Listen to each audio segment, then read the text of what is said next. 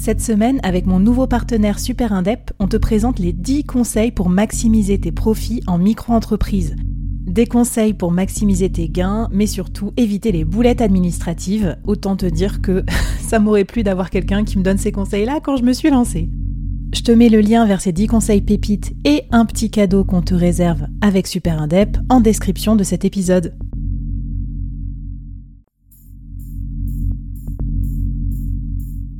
Quoi ressemblerait ton business si tu pouvais être épaulé par les meilleurs experts? Avoir un board de rêve disponible 24 heures sur 24 pour t'aider, répondre à tes questions? Je suis Flavie Prévost et ce board, je l'ai créé pour toi dans ce podcast. Tu es dirigeant, entrepreneur, freelance ou tu vas bientôt te lancer? Ne reste pas tout seul dans ton coin. Inspire-toi des conseils des meilleurs chaque jour par ici, à mon micro. Et si tu l'oses, on te mettra au défi parce que nous, ce qu'on aime bien, c'est te faire progresser vite et bien. Alors bienvenue à toi, bienvenue dans ton board et bon épisode.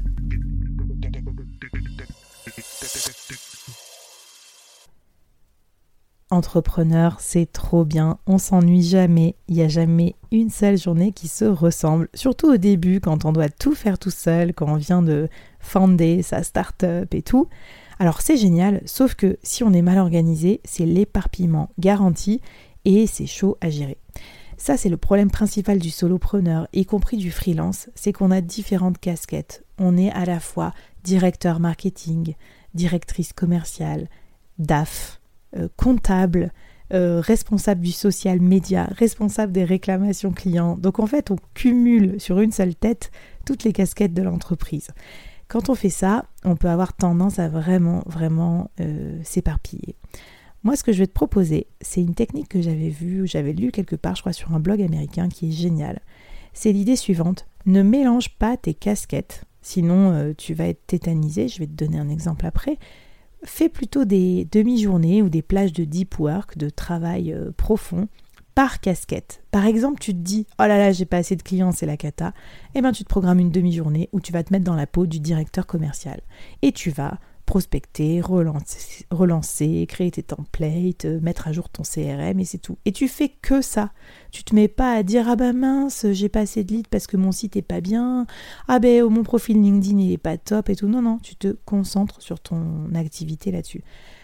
Deuxième exemple, tu dois produire des épisodes de podcast une matinée où tu fais les plans des dix prochains épisodes des podcasts que tu... Enfin, tu, tu lises toutes les idées des prochains épisodes de podcast que tu veux faire.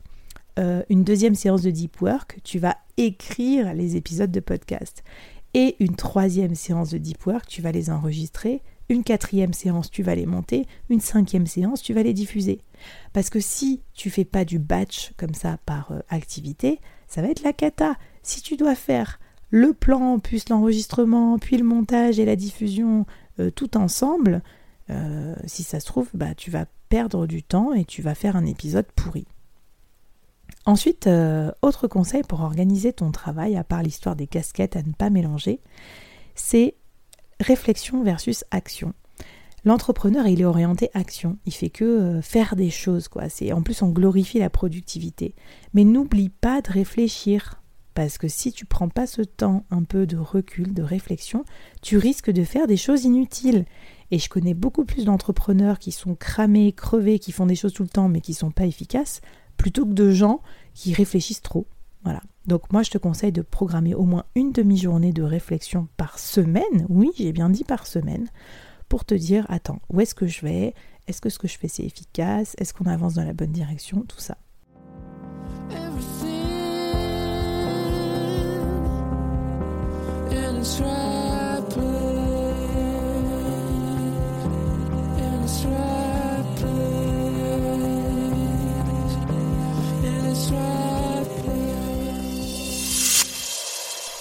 Troisième idée, formation versus action. Ce que je vois, c'est deux choses. Soit je vois des entrepreneurs tétanisés par l'action qui se forment trop. Ils ont fait un bac plus 12, ensuite ils enchaînent avec un incubateur, puis ils sautent sur la dernière formation en ligne à la mode euh, pour comprendre tel sujet, puis ils vont lire un, article, ensuite un MOOC, écouter un podcast. C'est bon les gars, c'est trop de formation, faut agir, parce que finalement l'action c'est la meilleure formatrice. Et à l'inverse, je vois des entrepreneurs et surtout des dirigeants de TPE, de PME un peu expérimentés qui ont tellement de boulot qu'ils prennent jamais le temps de se former.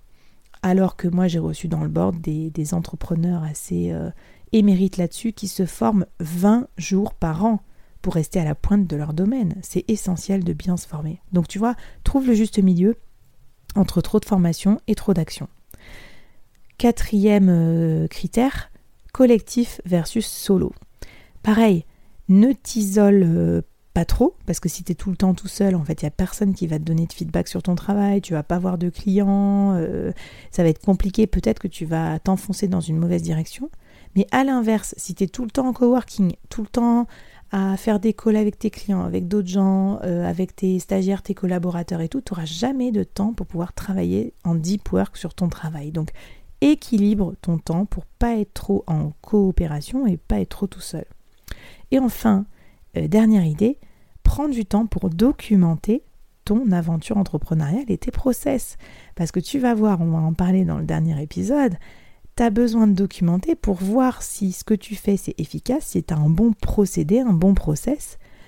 Ensuite, améliorer ce process, peut-être en supprimant des tâches, puis en automatisant d'autres tâches. Et enfin, si vraiment tout ça c'est pas encore euh, fonctionnel, fonctionnel, en déléguant certaines tâches l'outil central que j'organise pour tout ce qu'on vient de dire, c'est-à-dire à la fois organiser ces différentes casquettes, avoir un onglet par division du travail, marketing, sales, RH, tout ça, mais aussi euh, des objectifs par différents types d'actions, par exemple, quelles sont les formations que je dois suivre dans l'année, euh, quelles sont les personnes que je dois rencontrer pour pas rester seule et pour bien m'entourer, cet outil pour moi c'est Notion.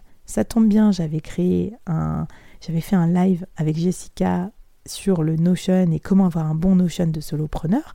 Je te mets la ref dans la newsletter et puis je vais partager avec toi dans cette newsletter mon espace Notion de solopreneur où tu vas pouvoir retrouver ces espaces. Maintenant que tu sais te projeter dans ton euh, entreprise, que tu as fixé tes objectifs, organisé ton agenda et qu'on a vu ensemble comment euh, bien délimiter tes différentes casquettes d'entrepreneur, je te propose de passer au dernier épisode de la mini-série, l'épisode bonus avec ma botte secrète pour rester toujours un entrepreneur bien organisé. C'est parti.